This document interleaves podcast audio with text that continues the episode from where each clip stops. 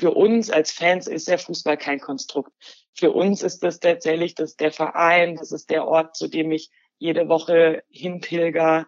Das ist der Ort, an dem ich Menschen kennenlerne. Das ist der Ort, wo ich für 90 Minuten alles vergessen kann, was gerade sonst so in meinem Leben passiert, an dem ich endlich schreien kann, an dem ich hüpfen kann, an dem ich mit wildfremden Menschen mich umarmen kann oder auch traurig sein kann. Der Sponsors Podcast im Dialog mit Sportlern, Unternehmern und Visionären über das Milliarden-Business Sport. Mit Philipp Klotz und Daniel Sprügel. Hallo und herzlich willkommen zum Sponsors Podcast. Schön, dass ihr wieder mit dabei seid und zuhört. Äh, ja, wir sprechen weiterhin in äh, besonderen Zeiten. Die Corona-Krise hat unsere Branche weiter fest im Griff. Äh, fast nichts geht mehr, alles ist verschoben oder schon äh, aufgehoben und der Ball ruht. Äh, viele Bälle ruhen, nicht nur der Fußball, sondern auch andere Sportarten. Ähm, und äh, wir versuchen diese Zeit auch eine Plattform zu sein, um äh, ja sehr konstruktiv äh, über gewisse Dinge zu sprechen, um sich auszutauschen, um sich Mut zu machen, aber auch vielleicht auch um andere Blickwinkel einzunehmen. Und deswegen habe ich heute in meinen Podcast Helen Breit eingeladen. Ähm, sie hat äh, soziale Arbeit studiert, ist wissenschaftliche Mitarbeiterin und Doktorandin an der Pädagogischen Hochschule in Freiburg und engagiert sich nebenbei äh, bei den Supporters Crew in Freiburg. Das ist eine Interessensgemeinschaft aktiver Fußballfans, äh, in der bundesweite Fanorganisationen wie zum Beispiel unsere Kurve mit aktiv sind oder im Netzwerk gegen Sexismus und sexualisierte Gewalt. So, darum geht's, äh, beziehungsweise wir möchten einfach äh, ein Stück weit die Fanszene äh, mit einbinden oder eben äh, verstehen, wie die Fanszene auf diese absolute Ausnahmesituation im Moment äh, blickt. Und äh, wie haben wir uns kennengelernt, zumindest indirekt. Ähm, mein Geschäftspartner, der Marco Klevenhagen, hat ja vor einigen Monaten an der ARD Sportschau Talkrunde teilgenommen. Die hieß die Bundesliga der Zukunft Spitzenprodukt oder Mittelmaß. Da war unter anderem neben Marco dann eben auch Herr Rettig mit dabei, aber eben auch Frau Breit da ist sie mir aufgefallen und da fand ich sie da einen sehr belebenden Teil. Und habe gesagt, das müssen wir doch nochmal aufwärmen und jetzt nochmal ausführlicher sprechen. Also einen langen Vormonolog, äh, eine kurze Erklärung und ein herzliches Willkommen äh, nach Freiburg. Hallo, Helen Breit. Hallo, vielen Dank, dass ich hier sein kann. Sehr, sehr gerne. Jetzt, bevor wir in die inhaltlichen Themen gehen, äh, A, wie geht's Ihnen und B, wie fehlt Ihnen der aktuelle Fußballbetrieb? Also gesundheitlich geht's mir zum Glück ähm, sehr gut. Ich bin wie so viele im Homeoffice und versuche mich da zu organisieren. Wie viel fehlt mir der Fußballbetrieb? Es fühlt sich ein bisschen wie Sommerpause an. Und das finde ich immer ganz okay, weil ich sonst sehr, sehr viel im Fußballstadion unterwegs bin. Gleichwohl setze ich mich gerade sehr, sehr viel mit dem Fußball auseinander, ohne dass der Ball rollt, weil das ähm, eine Zeit ist, die uns alle, glaube ich, nochmal sehr viel deutlicher ins Nachdenken bringt und äh, das eine Zeit ist, die wir aus, als aktive Fans auch sehr kritisch konstruktiv in gewohnter Art und Weise begleiten wollen und begleiten. Und im Moment sammeln wir hauptsächlich Informationen, um die Situation zu verstehen. Was macht denn aktuell die aktive Fanszene? Bevor wir gleich nochmal drauf eingehen, was ist überhaupt genau die aktive Fanszene? Also ich kann das ähm, für unsere Kurve sagen. Da haben wir einen eigenen Krisenstab in Anführungsstrichen ähm, eingerichtet, ähm, in dem wir uns auch mit ähm, aktiven Fans aus anderen bundesweiten Fanvertretungen zusammengetan haben, um die Situation zu erörtern, um Informationen zusammenzutragen, um zu verstehen, wie prekär ist die Situation tatsächlich für die Vereine, ähm, welche Gedankenspiele gibt es? Ähm, ist es notwendig, die Saison zu Ende zu bringen oder nicht? Wenn ja, aus welchen Gründen? Was bedeuten diese Unsummen an Geld für mich als kleiner, in Anführungsstrichen, Arbeitnehmerin sind das immer Unsummen, über die man da spricht. Was bedeuten die, wenn die ausfallen, wenn sie später gezahlt werden? Mit diesen Fragen setzen wir uns sehr intensiv auseinander im Moment. Und mit welchem Ziel setzen Sie sich mit diesen Fragen auseinander? Das erste Ziel ist, ähm, Information zu gewinnen, weil ich glaube, und ähm, da haben wir alle den Anspruch, wir können erst dann angemessen über eine Situation sprechen und auch vielleicht konstruktive Vorschläge bringen, Input liefern, aber auch unser eigenes Handeln ausrichten, wenn wir überhaupt mal verstanden haben, worum es geht. Und da reicht natürlich jetzt aus unserer Perspektive es nicht aus, uns eine Pressekonferenz anzuschauen, sondern wir sprechen lokal ähm, in den Vereinen, in denen es ein gutes Verhältnis und einen regen Austausch gibt mit Fanvertreterinnen und Vertretern. Wir sprechen aber auch bundesweit ähm, mit den Menschen, mit denen wir einen Zugang haben, haben jetzt auch in dem institutionalisierten Dialog, in dem wir mit den Verbänden sind, sehr stark angeregt, eine Art Krisenstab einzurichten. Genau, damit wir erstens informiert sind, ähm, zweitens äh, auch wir unsere Perspektive, unsere Einschätzung mit einbringen können und drittens ähm, aber auch einen gemeinsamen guten Weg, auch bezogen auf Chancen, die diese Krise in dem Fußball bietet, ähm, gehen zu können. Ganz viele spannende Ansatzpunkte, die wir gleich nochmal streifen werden oder tiefer einsteigen werden, aber jetzt uns als, oder kann ich mich zumindest einschließen, als Unwissende äh, der, von der aktiven Fanszene im Detail, nehmen Sie uns doch mal mit, bitte, wie Sie die deutsche Fanszene charakterisieren äh, würden und äh, ja, wie auch die Organisation der Fans ist. Ist das nur lokal? Es gibt es ein, ein bundesweites Gremium? Nehmen Sie uns da bitte mal mit. Ja, ich versuche es mal ähm, sozusagen von der Selbstbeschreibung her zu machen. Also lokal gibt es ähm, ja eine ganze Bandbreite an äh, Organisationsformen von Fans. Also da gibt es ähm, Interessensgemeinschaften, da gibt es Supporters Clubs, da gibt es ähm, Fan- und Förderabteilungen, die sozusagen Teil des EV sind, also des Vereins selbst. Ähm, da gibt es Fanclubs, die wieder in Dachverbänden organisiert sein können. Und da gibt es natürlich auch eine bis sehr viele, je nach Standort, Ultragruppen, ähm, wo sich die aktivsten der aktiven Fans versammeln. Ähm, das gibt es lokal und dann gibt es auf bundesweiter Ebene sehr viele verschiedene Netzwerke, in denen sich wiederum ähm, lokale Organisationen zusammengetan haben, um eine gemeinsame bundesweite Stimme zu haben. Da gibt es ähm, zum einen unsere Kurve. Für unsere Kurve bin ich auch eine der Sprecherinnen. Ähm, wir befinden uns gerade im Eintragungsverfahren in einem EV. Das heißt, ähm, wir haben da auch eine Vorstandschaft mittlerweile gewählt und dort sind die Fan- und Förderabteilungen, dort sind Supporters Clubs, Interessensgemeinschaften, Fanclub Dachverbände, so mal als grobes, grober Rahmen organisiert. Dann gibt's aber auch Organisationen wie ProFans, ähm, in der doch auch mehr Ultragruppen, weil bei uns sind keine Ultragruppen organisiert, dort sind Ultragruppen aktive Gruppen aus dem lokalen Kontext organisiert. Dann gibt es auch noch ähm, ein Netzwerk, in dem weibliche Fans und ähm, hauptamtliche Mitarbeiterinnen im Kontext Fußball organisiert sind. Das ist zum FIN-Netzwerk Frauen im Fußball. Dann gibt es ähm, queere Fanclubs, die sich ähm, zusammengeschlossen haben auf bundesweiter Ebene und seit, ich glaube jetzt zwei Jahren ungefähr, auch den noch eher informellen Zusammenschluss der Fans in Deutschlands, in dem ähm, sehr, sehr viele Ultragruppen organisiert sind. Und das wäre jetzt nur ein grober Überblick.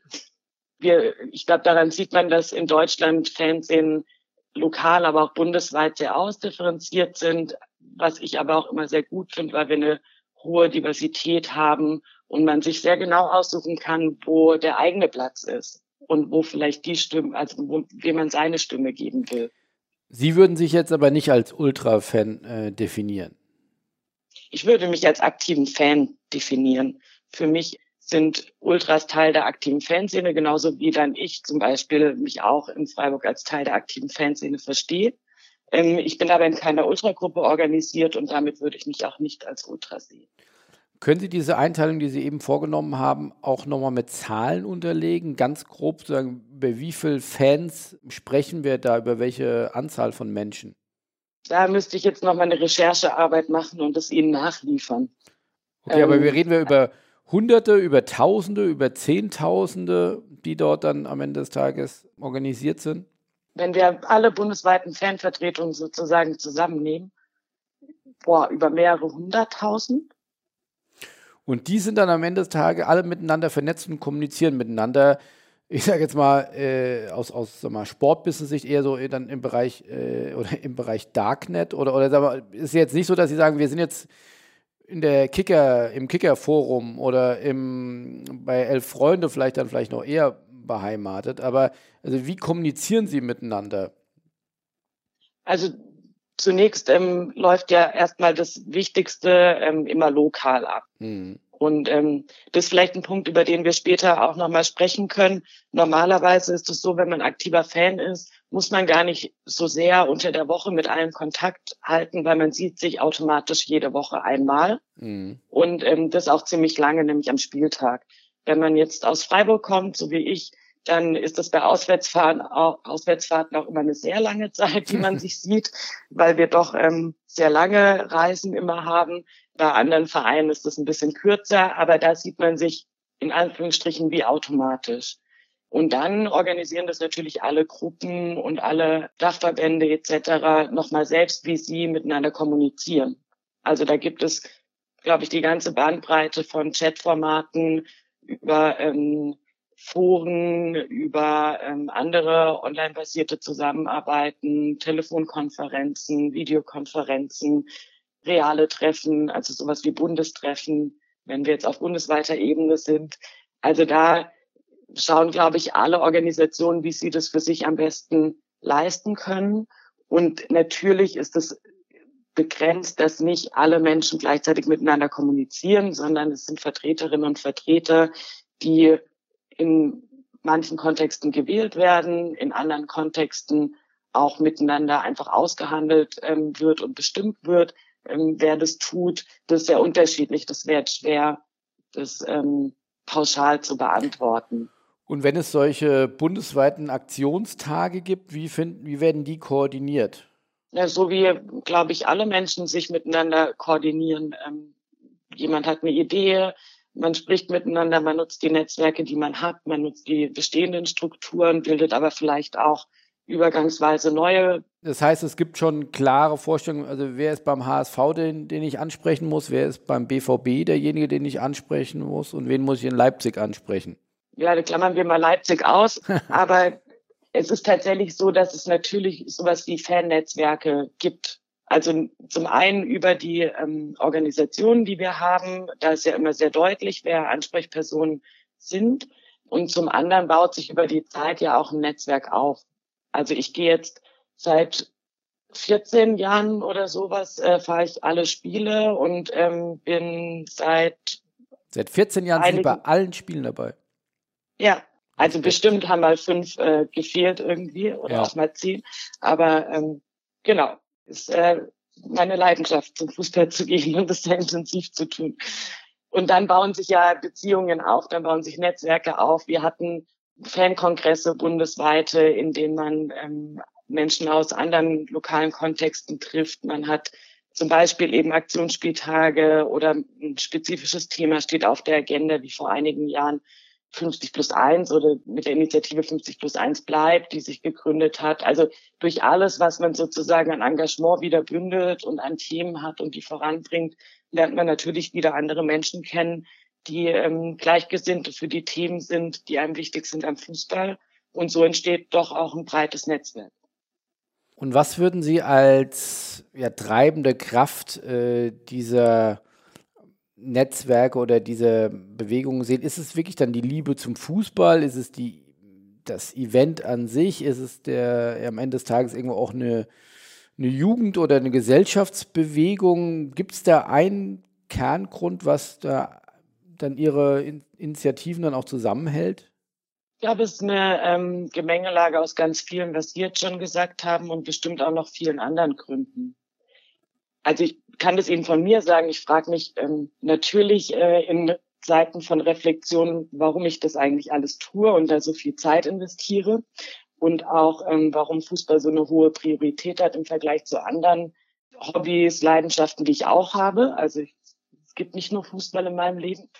Die, meine Antwort wäre, ich bin da hingegangen, als ich ein kleines Kind war. Das ist für mich ein Ort, der mir viel bedeutet, der viel Erinnerung hat, der auch sicherlich auch schmerzhafte Erfahrungen hat. Das ist ja nicht alles nur positiv.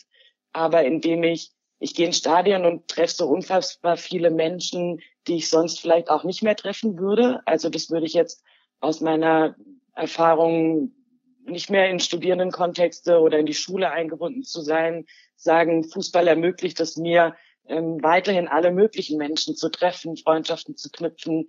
Also Fußball ist ein sozialer Ort. Und das Spiel ist sehr wichtig und trotzdem ist sozusagen, kann ich das Spiel nicht losgelöst von diesem sozialen Ort betrachten.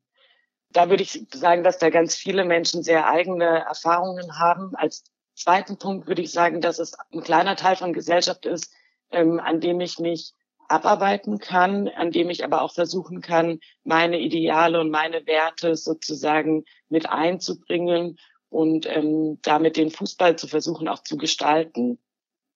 Und das ist, glaube ich, was, was einen auch langfristig halten kann, aktiver Fan zu bleiben, weil man tatsächlich lokal leichter als bundesweit aber man kann versuchen, sozusagen den Umgang miteinander, die Spielregeln, die Gestaltung dieses sozialen Orts miteinander zu verhandeln und da ähm, Themen zu platzieren und miteinander auszuhandeln, wie man denn diesen Ort gestalten will. Das finde ich sehr reizvoll. Und woher kommt diese, zumindest von außen wahrgenommene, durchaus sehr kritischer Haltung vieler Fans gegenüber sagen wir, den Vereinen oder den Vereinsfunktionären. Warum ist da so viel Kritik? Dann könnte man ja auch ganz einfach sagen, wenn ihr das alles nicht gut findet, dann ist doch die, das schärfste Schwert, das ihr habt, geht doch einfach nicht mehr hin. Dann äh, hat der Fußball ja gar, auch gar nicht mehr diese Relevanz. Aber es ist ja immer eigentlich so ein, so ein Reiben aneinander. Wo, woher kommt diese Kritik? Ich würde sagen, die Grundlage ist, dass sich ähm, Fans als Teil des Fußballs verstehen und eben nicht als Kundinnen und Kunden. Und wenn ich Teil von etwas bin und dann ist die einzige Alternative, dass ich dann gehe und sozusagen aufgebe, Teil davon zu sein, ist diese Möglichkeit nicht mehr sehr attraktiv. Und ähm, die andere Möglichkeit ist, ich versuche, dass erstmal alle anerkennen, dass ich Teil davon bin. Und dann versuche ich aus dieser Position heraus mitzugestalten, dass es ein Fußball ist, in, an dem ich mich gerne aufhalte ähm, und ein Konstrukt ist, das für uns als Fans ist der Fußball kein Konstrukt. Das ist vielleicht nochmal wichtig. Für uns ist das tatsächlich das der Verein, das ist der Ort, zu dem ich jede Woche hinpilger ähm, oder auswärts fahre. Das ist der Ort, an dem ich ähm, Menschen kennenlerne. Das ist der Ort, wo ich für 90 Minuten alles vergessen kann, was gerade sonst so in meinem Leben passiert, ähm, an dem ich endlich schreien kann, an dem ich hüpfen kann, an dem ich mit ähm, wildfremden Menschen mich umarmen kann oder auch traurig sein kann, weil zum Beispiel Freiburg abgestiegen ist. Ich glaube, diese Empfindungen, die Menschen mit dem Fußball verbinden, die muss man immer mitdenken, wenn man danach drüber spricht, warum wird denn so viel Kritik geäußert?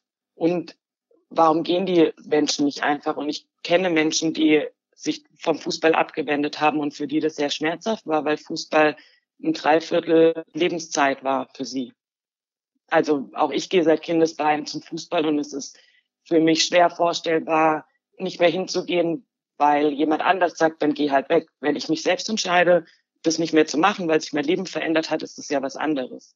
Genau, und ich glaube, warum gibt es so viel ähm, Kritik, äh, die auch sich nach außen trägt, weil wir immer noch daran arbeiten müssen, und mit wir meine ich alle am Fußball Beteiligten, so meine äh, These, Fans als Teil des Fußballs zu begreifen und sie nicht zu einem Beiwerk abzuwerten, das schön und gut ist, weil Stimmung da ist, weil Choreos da sind, weil soziales Engagement da ist und das ist alles in Ordnung. Und wenn es dann aber anstrengend wird, dann, dann will man es eigentlich nicht mehr.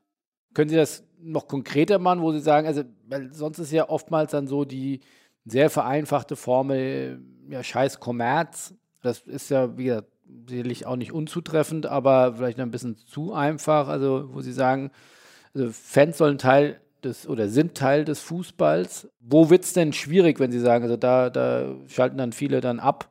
Oder wo sollte es denn notwendigerweise schwierig werden von Ihrer Seite? Ja, ich glaube, schwierig wird's immer dann, wenn die Interessenslagen auseinandergehen. Das heißt, jetzt mal im, im Kleinen, ein Verein möchte gerne, oder wir hatten das in Freiburg, das kann ich auch, auch relativ offen sagen, äh, in Freiburg äh, wollte ein Sponsor die Misswahlkandidatinnen, ähm, die laufen im HZ-Programm über den Rasen. Dann gibt es mich und andere aktive Fans und auch äh, Ultragruppen, die das kritisieren und sagen, das ist ein Bild auf Frauen, warum müssen wir das unterstützen und was hat das mit Fußball zu tun? Und dann ähm, sagt der Verein, aber wir haben einen Sponsorenvertrag und das läuft da eben auch mit ab und das können die doch machen und das gefällt vielleicht auch anderen Menschen und das ist da auch nett. Und dann ähm, sage ich zum Beispiel als Frau, na ja, das kann ich schon verstehen, aber ich finde es schwierig, wenn wir über Sexismus sprechen und ähm, wenn wir da auch immer noch viel zu kämpfen haben. Und dann gewinnt sozusagen der Sponsorenvertrag gegen den Wert, äh, uns gegen Diskriminierungsformen einzusetzen. Die Frauen machen das ja nicht erzwungenermaßen, oder? Die machen das ja freiwillig. Nein, aber standen Sie schon mal neben jemand, wenn eine Frau, die nur dafür, also die sozusagen dort in ein Fußballstadion geht, um aufgrund ihres Körpers bewertet zu werden, dort langläuft? Also die Sprüche, die ich da höre, ähm, finde ich äußerst schwierig. Mhm. Und damit ähm, biete ich ja eine Plattform, um zum Beispiel Frauen nur aufgrund ihres Äußeren wahrzunehmen. Und dann als Gegenmodell dazu gab es zum Beispiel ähm, die Wanderausstellung Fantastic Females, Football Her Story, die versucht, über eine positive Wendung darzulegen, dass Frauen Teil von Fußball-Fankultur sind und dass Frauen da dazugehören und es eben nicht notwendig ist, ähm, sie über ihr Äußeres zu bewerten, sondern dass das hoffentlich in all unseren Gesellschaftsbereichen keine Rolle spielen darf, sondern der Inhalt, äh, die Leidenschaft, die Art und Weise der Person eine Rolle spielen muss. Und natürlich, also deswegen habe ich das Beispiel gewählt, natürlich kann man da kontrovers drüber diskutieren. Und natürlich gibt es dazu auch keine einzige Wahrheit, sondern es gibt mehrere Perspektiven darauf. Und jetzt könnte ein Verein ja auch zu Recht sagen, na ja, das ist jetzt ja nicht das allerwichtigste Thema gerade.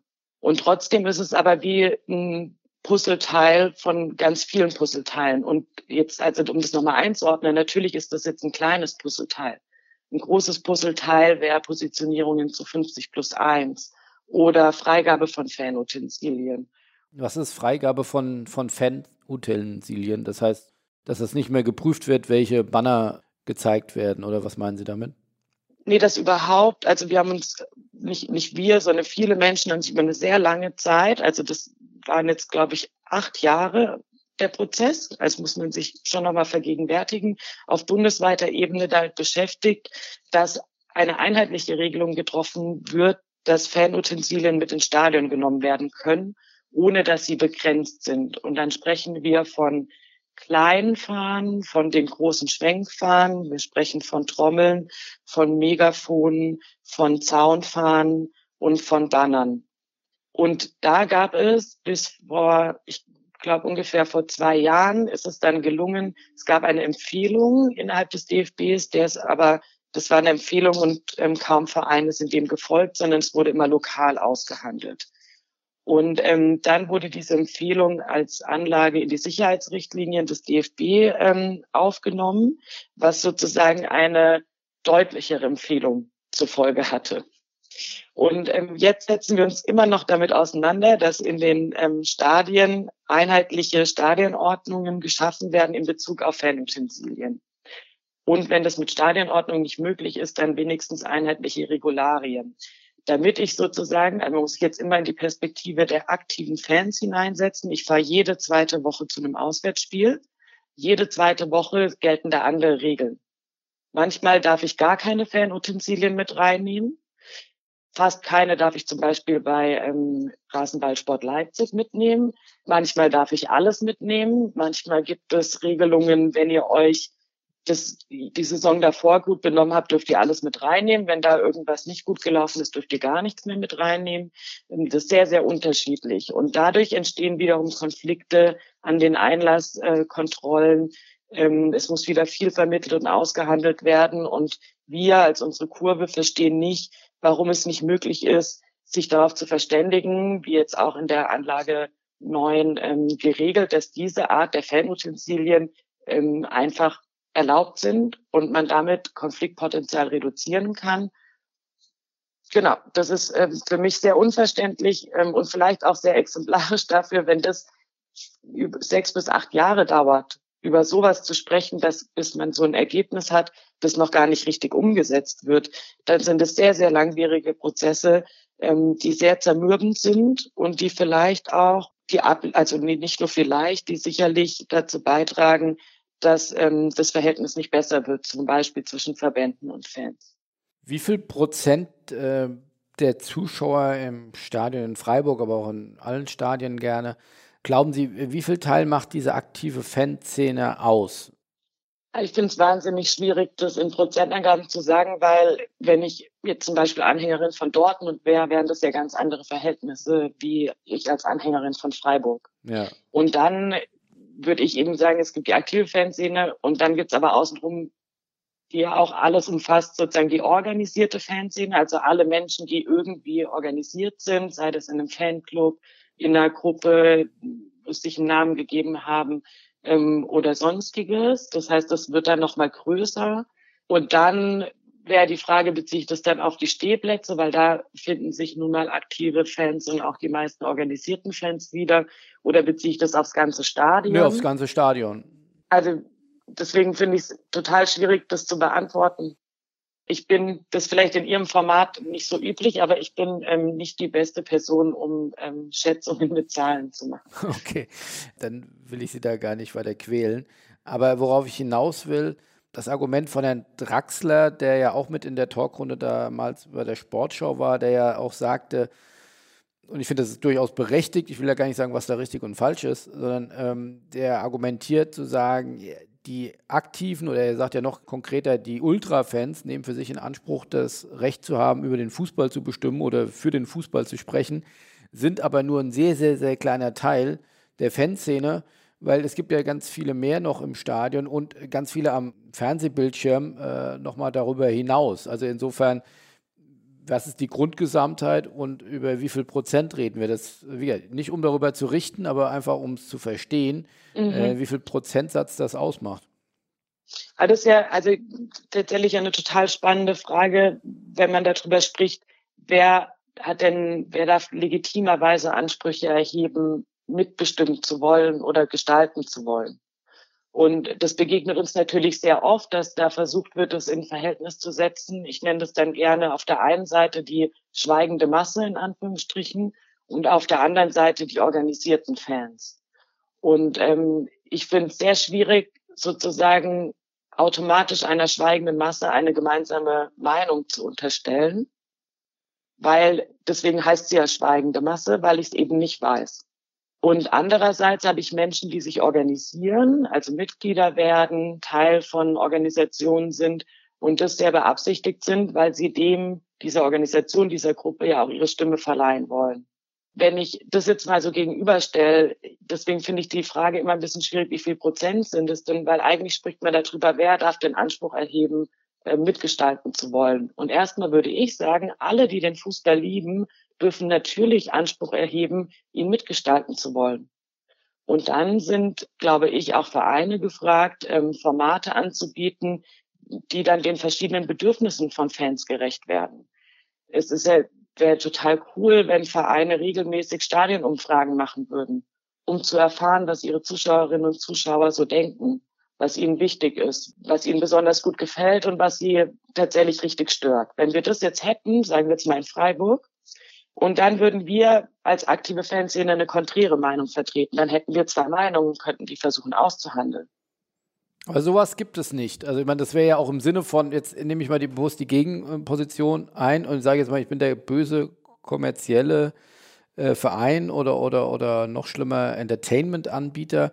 Da gibt es ja durchaus den Ansatz zu sagen, ich muss natürlich das hören oder ganz denglisch äh, Customer Centricity. Ich muss verstehen, was der Kunde, was der Fan will. Also wäre es ja auch aus einem rein ökonomischen, kommerziellen Ansatz schon sehr sinnvoll, eine Umfrage zu machen, was meine Fans oder mein, meine, meine engsten Kunden ja haben wollen, weil wenn ich denen was Gutes tue, sind sie wahrscheinlich ja, mehr zufrieden und, und wenn mehr kommen oder wenn noch eine Wurst mehr essen oder noch ein Bier mehr trinken, ähm, das ist, kann ja durchaus eine Win-Win-Situation für, für beide Seiten sein. Ja, jetzt wäre meine Hoffnung, dass die Vereine das nicht in erster Linie aus dem kommerziellen Interesse heraus tun, ähm, weil dann wären wir wieder bei dem Punkt, äh, Reduzierung auch auf einen Kunden, auf eine Kundin, sondern das erstmal tun, um eine Meinung einzuholen, um zu erfahren, wer geht denn da überhaupt ähm, zu meinen Fußballspielen, wer sind meine Mitglieder, welche Meinung haben meine Mitglieder. Also da würde ich auch noch mal stark trennen. Also ich würde sagen, Mitglieder haben per se Stimm ähm, Mitbestimmungsrechte, weil die Mitgliederversammlung nun mal das oberste Beschlussorgan eines Vereins ist. Und ähm, solange wir 50 plus 1 haben, liegt die Stimmenmehrheit bei den Vereinen. Also da müsste man ja trennen. Also Mitglieder haben, glaube ich, ein legitimes Interesse mitzugestalten. Ähm, dann habe ich Stadionbesucherinnen und Besucher, das sind jetzt erstmal alle. Dann habe ich eben organisierte Fans, ähm, die ich auch besser greifen kann, um deren ihre Meinung einzuholen. Und dann würde ich mir wünschen, ich würde mir wünschen, dass das alle Vereine tun, natürlich. Und dann wissen wir aber ja auch, ich kann Fragen so und so stellen. Ich habe verschiedene Intentionen mit einer Frage, was ich beantwortet haben will. Und ähm, das ist, glaube ich, ein spannendes Feld, wenn sich da eine Arbeitsgruppe finden würde, da mal einzutauchen, wie man das auch kontrollieren kann, ähm, weil der gewöhnliche Zuschauer, Zuschauerin wird nicht beurteilen können, ist das jetzt eine Marketinganalyse oder will mein Verein rausfinden, was ich mir wünsche, was noch viel besser laufen soll. Das wäre spannend. Also auf jeden Fall. Aber das sowas gibt es bei keinem der 18 Bundesligisten.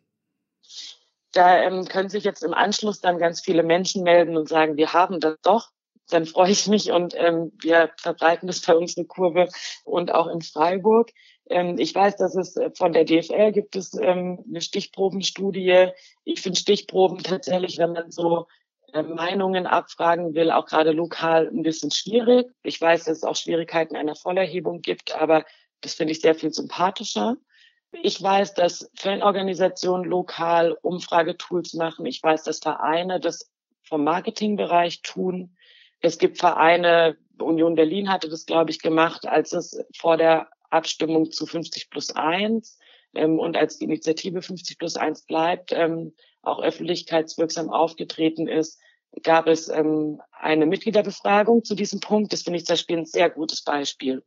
Also weil im Verein sind ja Vorstände die gewählten Vertreter oder Vertreterinnen ähm, der Mitglieder. Und es ist doch total gelungen, wenn die sich einholen, wie ist das Meinungsbild meiner Mitglieder zu einer Frage, die ich jetzt gleich bundesweit vertreten muss.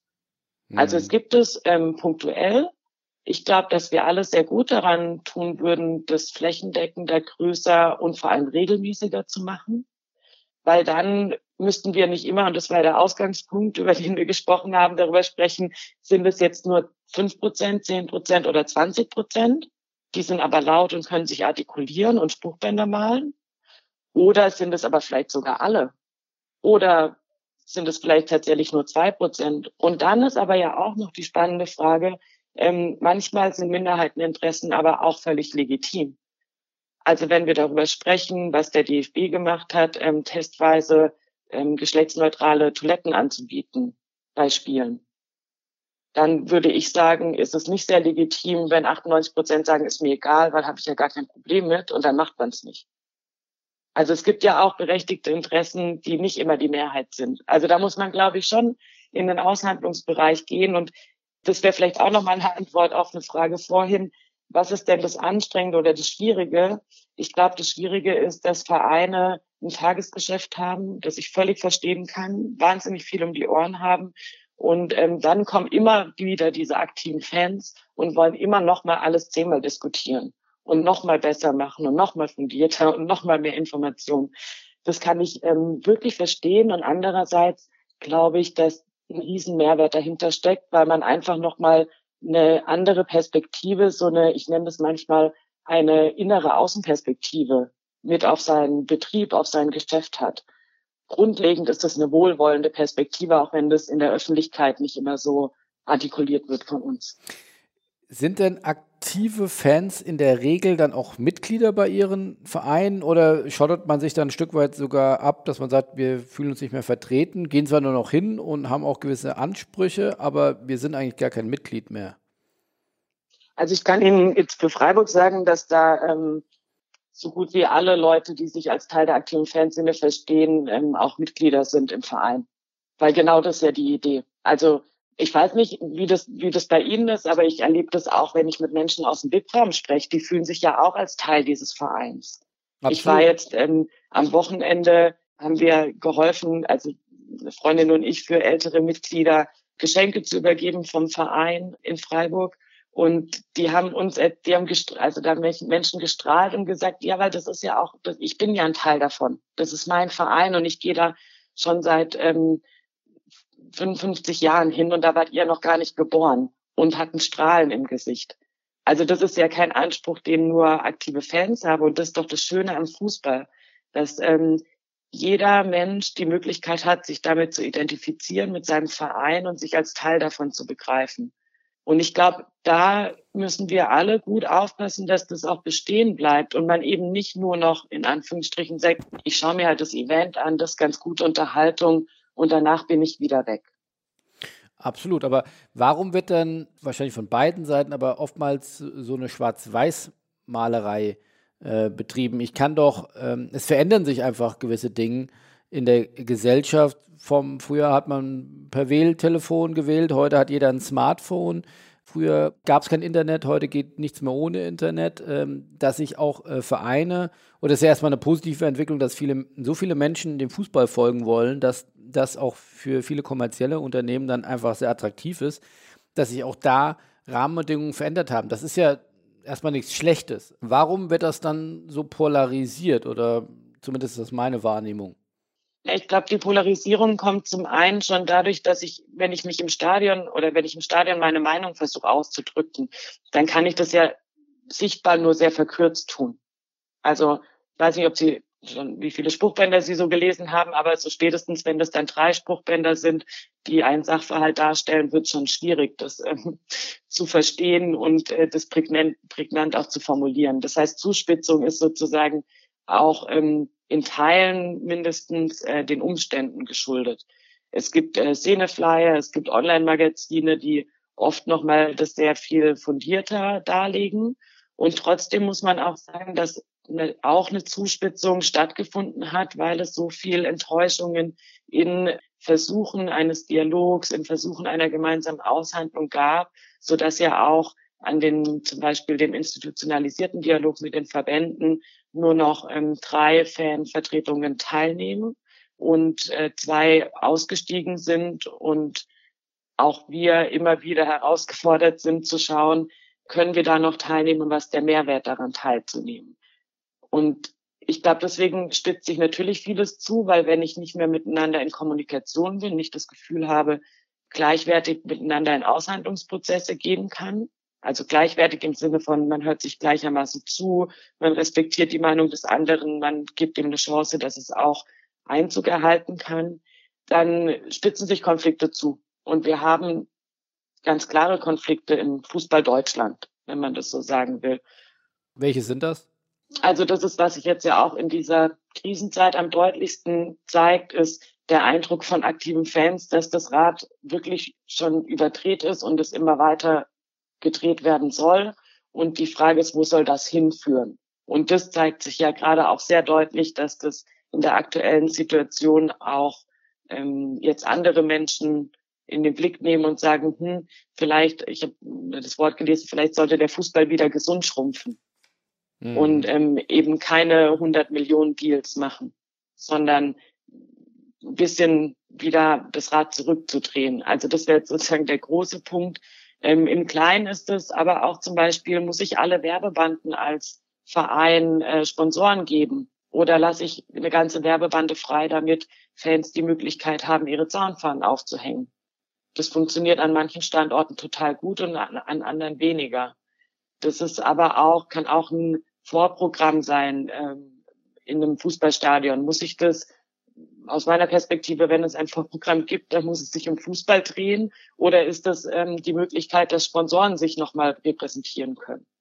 Also das heißt, man könnte das immer im ganz Kleinen und auch im Großen ähm, sich anschauen. Das ist sozusagen der Kommerzialisierungspunkt. Also muss ich immer alles mehr verkaufen? Muss ich, ähm, so wie jetzt gerade, wirklich so vehement von diesen TV-Erlösen abhängig sein, dass sonst mein Betrieb gar nicht mehr funktionieren kann, wenn das gerade nicht mehr wenn diese Tranche nicht bezahlt wird. Dann ist ein großer Punkt, da haben wir jetzt sehr viel drüber gesprochen, Mitbestimmungsmöglichkeiten oder Mitgestaltungsmöglichkeiten für Fans. Ähm, wo sind die möglich und wo nicht und für Mitglieder. Sehen Sie jetzt aktuell eine große Gefahr, dass im Zuge der, dieser Krise äh, der Schrei auch äh, laut wird, 50 plus 1 zu brechen? Also weil viele Vereine in eine drohende Insolvenz abrutschen, dass man sagt, äh, es muss Unternehmen geben, die jetzt hier eingreifen und, und, und Investments machen können müssen und, und äh, dafür müssen wir 50 plus 1 aufheben? Also ich habe ähm, diese Stimmen schon vernommen.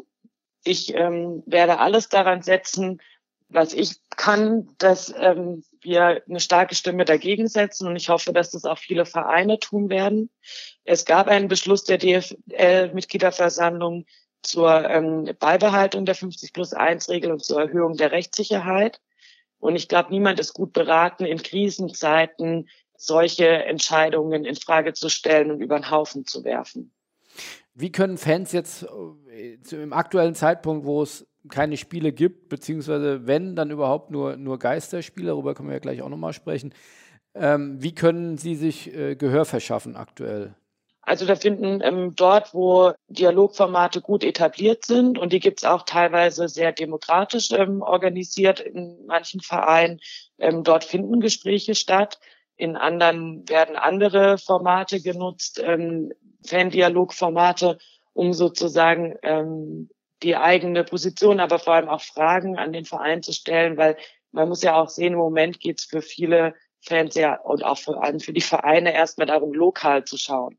Dann geht es im zweiten Schritt darum, bundesweit zu schauen, ligabezogen. Und dann geht es in einem dritten Schritt vielleicht darum, äh, den deutschen Fußball anzugucken. Und in einem vierten sagen aber alle, eigentlich muss man es auf europäischer Ebene sehen. Das ist sehr, sehr komplex. Äh, wo finden solche Gespräche statt? Erstmal im Kleinen, lokal. Und wir als unsere Kurve zum Beispiel ähm, versuchen die aktuell auch auf bundesweiter Ebene mit den Verbänden zu führen und dort auch deutlich zu machen, dass es für Fans rote Linien gibt. Und das habe ich ähm, ja auch ähm, in dem Sportschau-Thema der Talkrunde gesagt. Wir wissen, dass sich rote Linien bei uns auch verschieben. Also Sie könnten jetzt mal äh, in der Fleißarbeit äh, könnte man Interviews durchforsten von vor zehn Jahren. Da gab es rote Linien, über die wir jetzt wahrscheinlich nicht mehr sprechen. Und trotzdem heißt es nicht, dass es nicht einen Rahmen gibt, der wirklich eine rote Linie ist. Und wenn jetzt Vereine glauben, ihre Liquidität nur durch ähm, Investoren wiederherstellen zu können, dann fällt uns das doch allen in zwei Jahren spätestens auf die Füße. Also ich verstehe nicht, und da, aber das, das sind Sie mehr, glaube ich, in dem Feld als ich, aber ich verstehe nicht, warum das eine kluge Entscheidung sein soll, in der Krisensituation eben nicht strategisch zu handeln, sondern kurzfristig zu handeln, ein Problem weiter nach hinten zu verschieben und sich, so stelle ich mir das zumindest vorher auch, unter Wert dann zu verkaufen und noch mehr zum Spekulationsobjekt zu werden, weil wenn Aktien im Keller sind, äh, dann das ist stimmt. es doch in der Regel ganz schön günstig. Das stimmt. Nur ich glaube, das hat ein wenig von strategischen äh, Überlegungen oder die sind vielleicht auch am Rande da, aber wenn einfach äh, so ein Druck drauf ist, dass ich ansonsten zahlungsunfähig bin oder ich wirklich als Geschäftsführer dann auch Insolvenzverschleppung äh, mich schuldig mache, also dass ich dort äh, ad hoc handeln muss, dann glaube ich, hat das wenig mit Strategie, dann hat es einfach nur noch mit Not zu tun. Und dann ist die Frage, wenn das viele Vereine betrifft und das ja auch dann aufgreift, was Herr Seifert sagt, dass äh, wenn jetzt hier gewisse Dinge nicht passieren, die Bundesliga so in ihren Grundfesten äh, erschüttert werden könnte, dass man sie nicht wiedererkennt oder nur in gewissen Teilen wiedererkennt im ja, zweiten Halbjahr oder vielleicht dann an, Anfang nächsten Jahres dann ist sicherlich so eine Frage, glaube ich, ähnlich wie in, in den englischen Stadien nach diesem schlimmen tragischen Unfall dann ja auch komplett die Stehplätze abgeschafft wurden. Das war dann auch so ein dramatischer Einschnitt und dann hat da keiner mehr, glaube ich, sehr basisdemokratisch drüber äh, gesprochen, sondern dann wurden solche Dinge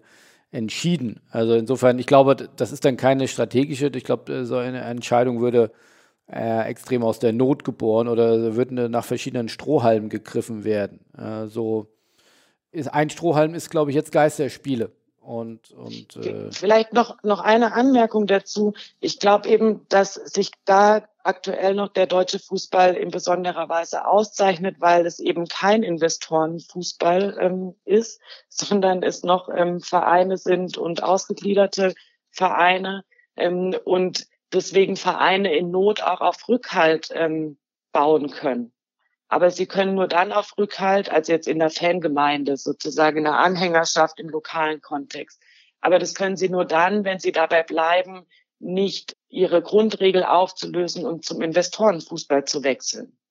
Und deswegen würde ich sagen, dass sich 50 plus 1 als eine Stärke erweisen wird, weil man eben was Gemeinschaftliches hat, solange man diese ähm, Regel auch noch anwendet. Und man da als Verein in Not auch auf andere Möglichkeiten zurückgreifen kann, wie wenn ich als Firma sage, bitte helft mir.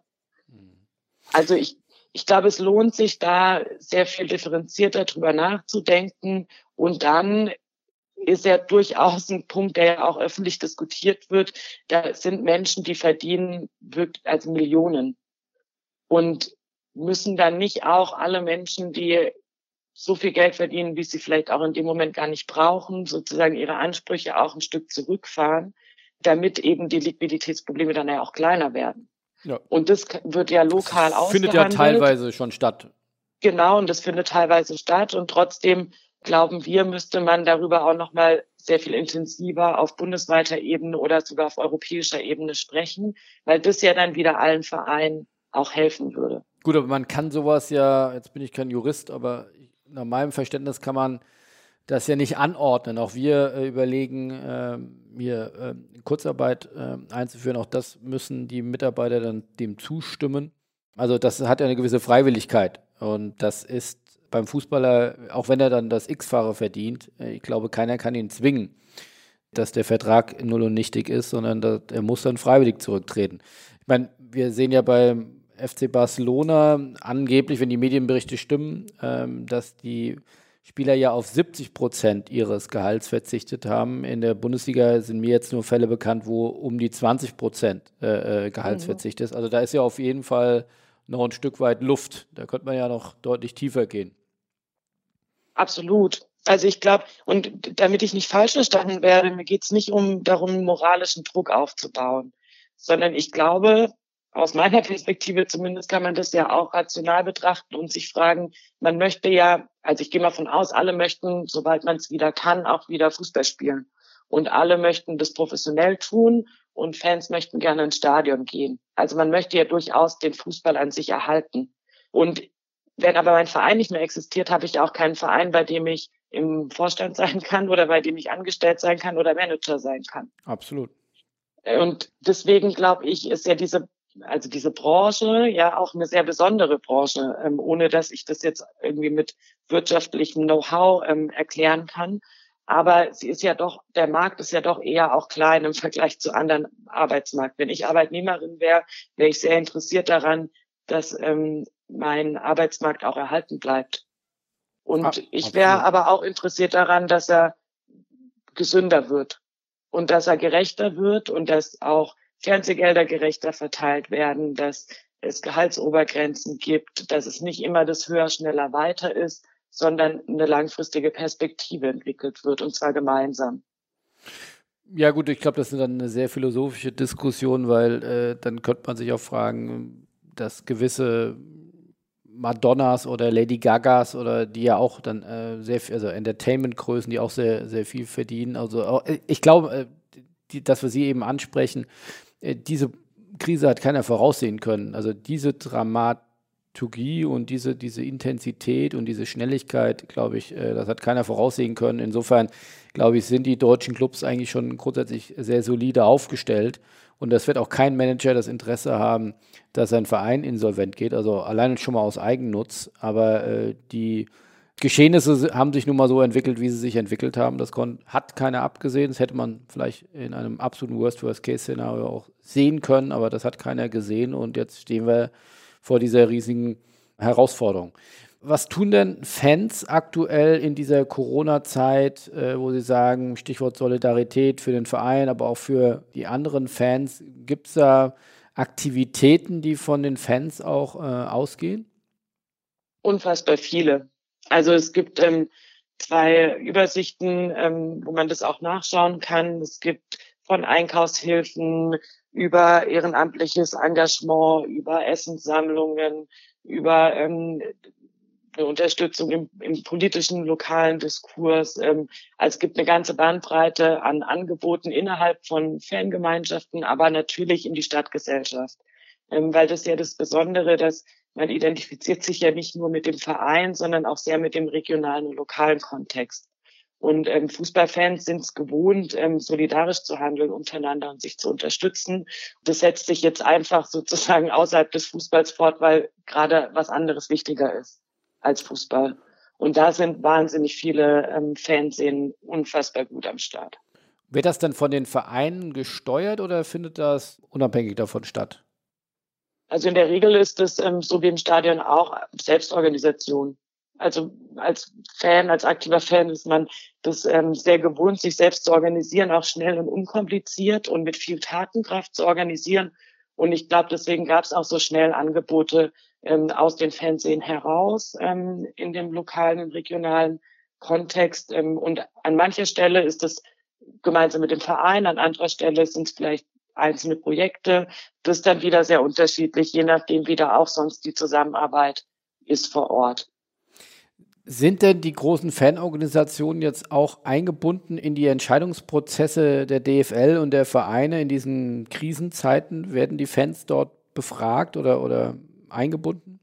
Also wir hatten ähm, eine Turnus, also turnusmäßige Sitzung der AG Fankulturen vergangenen Mittwoch ähm, und haben dort sehr deutlich gesagt, dass wir uns eine solche Einbindung wünschen und dass wir sie für angebracht halten und fanden da auch große Zustimmung und es sollte ein ähm, kurzer Abriss ausgearbeitet werden, wie das dann ausgestaltet sein kann.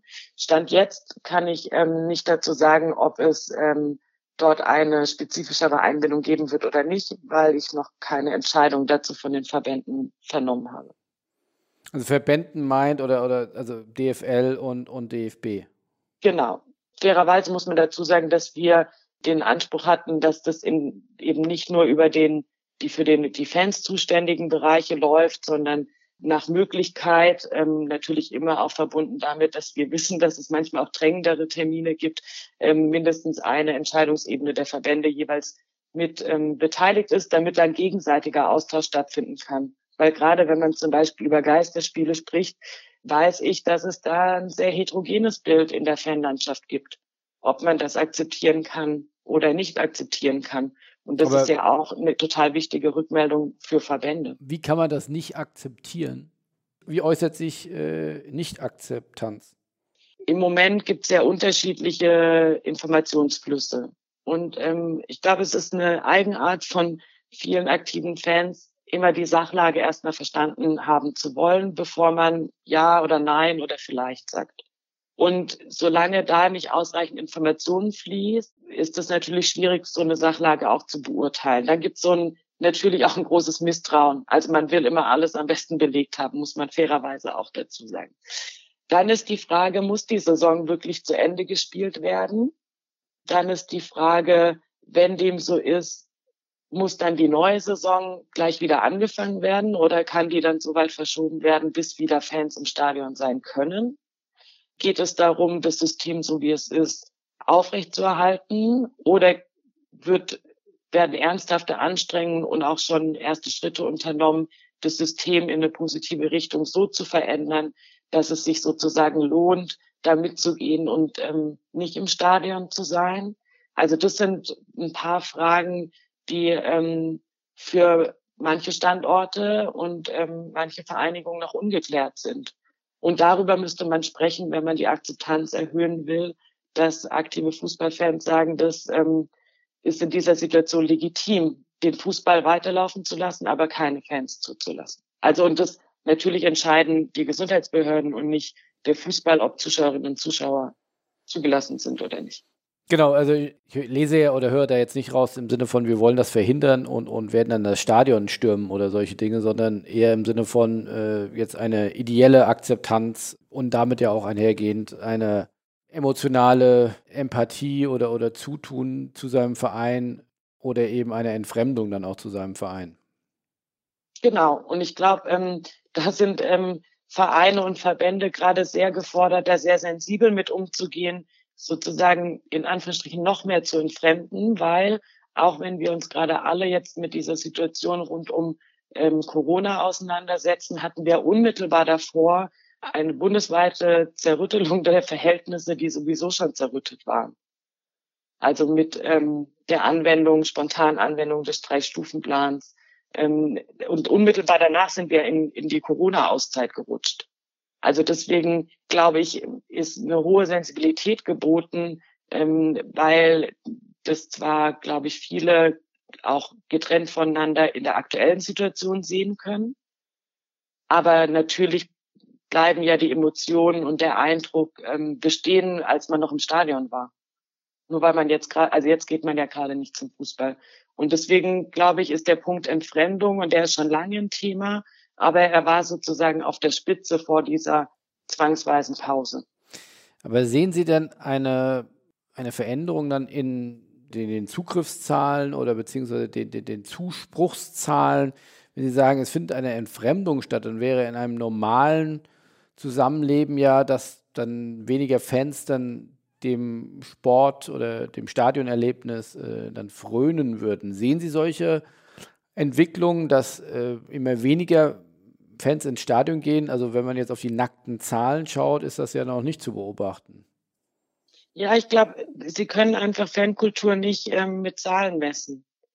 Und Sie können Leidenschaft nicht in Zahlen messen. Und ich weiß von Menschen, die aufgehört haben, zum Fußball zu gehen. Es gibt in, in, in Hamburg hat sich ein, ein alternativer Verein gegründet aus der Fanszene heraus. Also ich weiß von diesen Menschen und natürlich werden, ich bin mir sicher, andere Menschen werden dann zum Fußball gehen. Aber die Frage ist ja, welchen Fußball haben wir dann? Und ich, ich stehe für einen Fußball und liebe einen Fußball, der stimmungsvoll ist, ähm, und zwar mit selbstorganisierter Stimmung, in dem Menschen ihre Leidenschaft ausleben können, in der sie auch einen Anspruch haben, sowohl die Stimmung mitzugestalten, als auch das, das gemeinsame, die gemeinsame Erfahrung Fußball zu gestalten. Ähm, und das sehe ich durchaus gefährdet, je weniger man es ermöglicht, Freiräume zu schaffen für aktive Fans, damit sie ihre Fankultur auch ausleben können und sie auch berücksichtigt in diesem ähm, Gesamtbereich ähm, Fußball. Deswegen können sie Entfremdung, glaube ich, nicht oder nur schweren Zahlen messen oder man müsste eine komplizierte Studie auflegen und alle Menschen fragen, ob sie dann mal aktiver Fan eines Fußballvereins waren. Aber ich merke deutliche Unterschiede, je nachdem, in welchem Stadion ich bin. Und ich bin sehr gerne in den Stadien, in denen äh, man merkt, dass da viel eine gute Verbindung zwischen Verein und Fans ist, dass da viel Kraft dahinter ist. Welche, welche Vereine, welche Stadien? Habe ich das? mir gedacht, aber ich, ich äh, nenne jetzt keine, um hier in keine Falle zu tappen. Das ist keine Falle, das ist pure Interesse. Doch, doch, je nachdem, wer das hört. Nein, jeder Mensch, der sich viel in Fußballstadien bewegt, äh, hat jetzt Bilder vor Augen wo es eher still ist und wie im Theater und wo es eher eine richtig coole Fußballatmosphäre ist. Gut, ich habe jetzt in keine Falle äh, und ich würde sagen, zumindest was ich am Fernsehbild mitnehme, ich war jetzt noch nicht so oft da, aber dass in Leipzig eigentlich eine ganz gute Stimmung ist. Aber das, das machen wir jetzt vielleicht lieber nicht auf äh, das Feld. Ich möchte trotzdem noch mindestens anderthalb Mal ein bisschen den Finger in die Wunde legen und das interessiert mich wirklich, wenn, wenn, wenn Fans oder aber auch Sie dann ja, von der Entfremdung sprechen und viele Dinge zu Recht oder zu Unrecht äh, kritisieren, ähm, wollen das hier, hier einfach nur aufnehmen, dann verstehe ich aber nicht, wie man dann so eklatante äh, von, von der Entfremdung äh, dann bei den letzten Spieltagen gesprochen mit Herrn Hopp, äh, mit den Hopp-Protesten, die ein, einen Mann dann im Fadenkreuz äh, erscheinen lassen. Also wie geht das mit diesen, dieser Kultur, die man da prägen will, mit diesem Solidarität, die man füreinander äh, leben will, wie geht das miteinander einher? Naja, ich glaube, wenn wir jetzt über die Spruchbänder ähm, sprechen, die es ähm, an dem Spieltag gab, dann müssen wir weiter zurückgucken, weil sonst ist es nicht verständlich. Also es gab in der DFB-Rechts- und Verfahrensordnung gibt es Kollektivstrafen. Das heißt, ähm, es gibt ein Fehlverhalten von Zuschauerinnen, Zuschauern und ähm, das DFB-Sportgericht kann mit Zustimmung der betroffenen Vereine entscheiden, dass dann Teilausschlüsse oder Gesamtausschlüsse von Zuschauerinnen und Zuschauern ähm, das zur Folge hat. Ähm, und wir halten, also unser Staat wendet das Mittel von Kollektivstrafen nicht an und ich finde auch sehr zu Recht. Und im Fußball gibt es dieses Mittel. Und ähm, daran gab es schon über lange Zeit ähm, sehr, sehr starke Konflikte. Und dann gab es damals unter Präsident, DFB-Präsident Grindel ähm, die Empfehlung, die Kollektivstrafen ähm, nicht mehr auszusprechen, beziehungsweise die Aussprache auszusetzen. Und das war ein Beitrag, um das äh, Verhältnis auch wieder zu ermöglichen, irgendwie aufeinander zugehen zu können, weil sich daran ein, ein starker Konflikt auch gezeigt hat und ähm, die Verbände sich damals gefragt haben, was können wir denn tun, um zu zeigen, dass wir es ernst meinen. Dass wir es ernst meinen, dass wir ins Gespräch kommen wollen und dass wir gucken wollen, wie wir das besser miteinander hinkriegen. Dann hat es auch zur Überraschung von vielen tatsächlich gehalten. Und es gab keine Zuschauerteilausschlüsse mehr. Und dann ähm, hat die äh, Fanszene in Dortmund ähm, ja sozusagen sowas wie einen eigenen Konflikt auch nochmal mit ähm, Hoffenheim und mit Dietmar Hopp, den ich jetzt nicht beurteilen will, aber darauf, weil das müssten sie dann nochmal mit äh, Dortmundern äh, sprechen. Da gab es einfach, die, die haben eine eigene Historie auch von sozusagen Gegenmaßnahmen, die auch aus Hoffenheim ergriffen worden sind in Bezug auf Schmähungen und Beleidigungen. Genau. Und dann ähm, hatte da versucht, das äh, Sportgericht sozusagen einzugreifen aufgrund von Schmähungen, Transparenten, Fadenkreuz ähm, und es gab äh, eine Auflage auf Bewährung. Das heißt, wenn ähm, beim nächsten Spiel nichts mehr passiert, dann äh, gibt es keine Zuschauerteilausschlüsse mehr und wenn was passiert, dann gibt's die. Und jetzt kann ähm, jeder Mensch, der die Dynamiken von Fußballfernsehen kennt, äh, voraussagen, dass das sehr wahrscheinlich war, dass es zu einer Gegenreaktion gegen dieses Urteil kommt und dann sich eher noch deutlichere Ausdrucksformen zeigen, weil es halt plötzlich nicht nur ein Konflikt ist zwischen, sagen wir, Dortmunder Fanszene und Hoffenheim, Dietmar Hopp, sondern ähm, weil es plötzlich gegen diese Bewährungsauflage und was und ihr sagt, dass wir nicht mehr ins Stadion gehen dürfen, wenn. Also und dann ist es die Reaktion darauf und dann hatte das zur Folge, dass ähm, der Zuschauer ähm, Ausschluss für Gästefans für Dortmund ausgesprochen worden ist.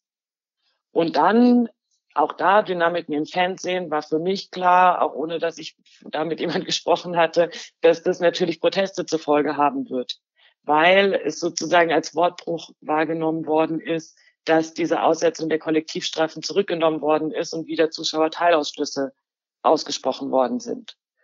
Und dann haben sich dort ähm, Fernsehen miteinander solidarisiert, mit der Dortmunder Fanszene solidarisiert und gesagt, na ja, jetzt habt ihr das wieder zurückgenommen, was ihr eigentlich zugesagt habt.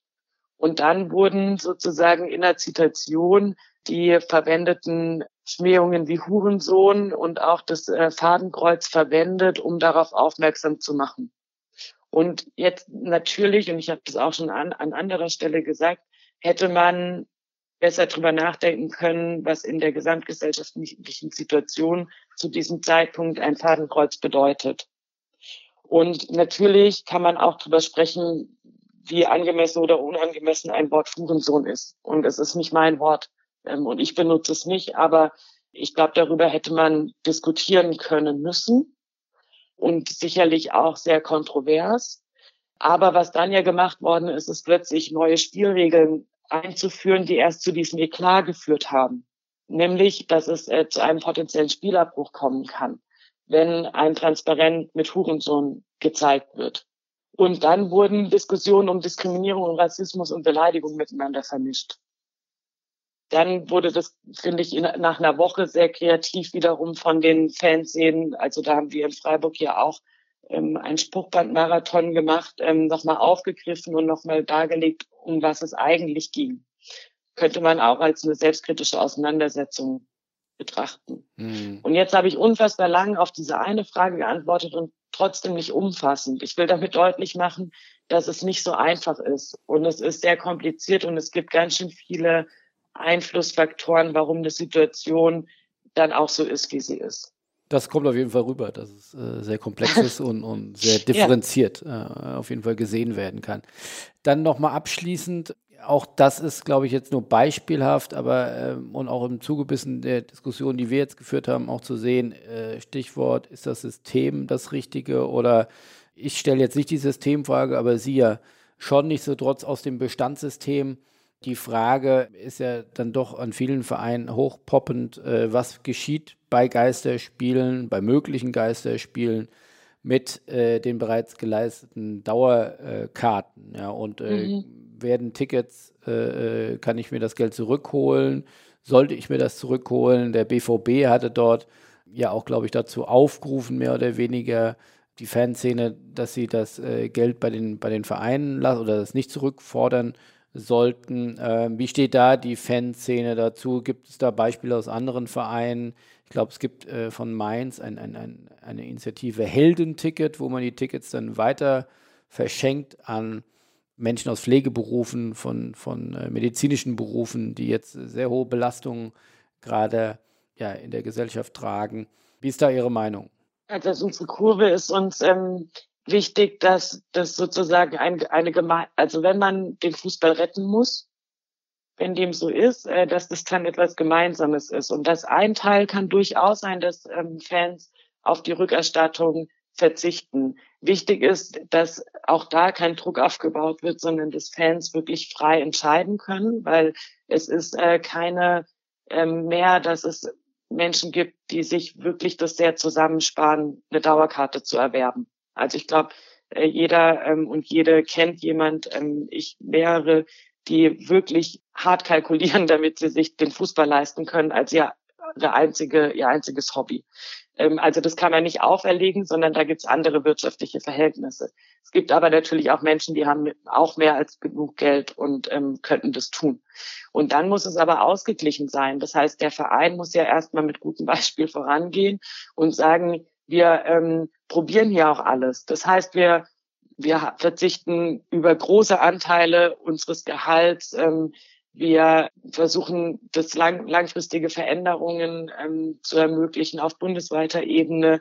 Man gewinnt Glaubwürdigkeit damit ähm, und sagt, ihr, wenn ihr jetzt auch darauf verzichtet, investiert ihr auch in ein zukunftsfähiges, nachhaltiges und transparentes Fußballsystem. Ich glaube, wenn das die Botschaften wären und es nicht nur Botschaften, Lippenbekenntnisse sind, sondern da wirklich ein Weg ähm, begangen wird, werden Fans auch sicherlich auf ähm, Ansprüche verzichten. Wollen Sie, können Sie dann abschließend Dinge erkennen in der aktuellen Krise, die Ihnen Mut machen? Jetzt über vielleicht auch Solidarität hinaus, äh, Entwicklungen oder auch Dinge, die Sie jetzt ja skizziert haben, eher als Wunsch, wo Sie sagen, das könnte so kommen oder so würde ich mir einen Fußball der Zukunft wünschen? Also was mir Mut macht, ist, dass ähm, ich das Gefühl habe, viele der Punkte, die wir als unsere Kurve oder auch in anderen Orgas schon lange ähm, sozusagen diskutieren und versuchen auf die Agenda zu setzen, dass die jetzt durch diese Krise wie durch eine Lupe total auf dem, also total präsent da sind. Ähm, und ich glaube, das ist die große Chance. Nicht zu sagen, das ist jetzt nur eine Lupe in dieser Krisenzeit und danach machen wir die weg und die Themen sind ja doch nicht so wichtig, sondern ich glaube, in Krisen kann man gucken, wie gut das Haus steht, das man gebaut hat und ob das ordentliche Fundamente, Fundamente hat oder eben nicht.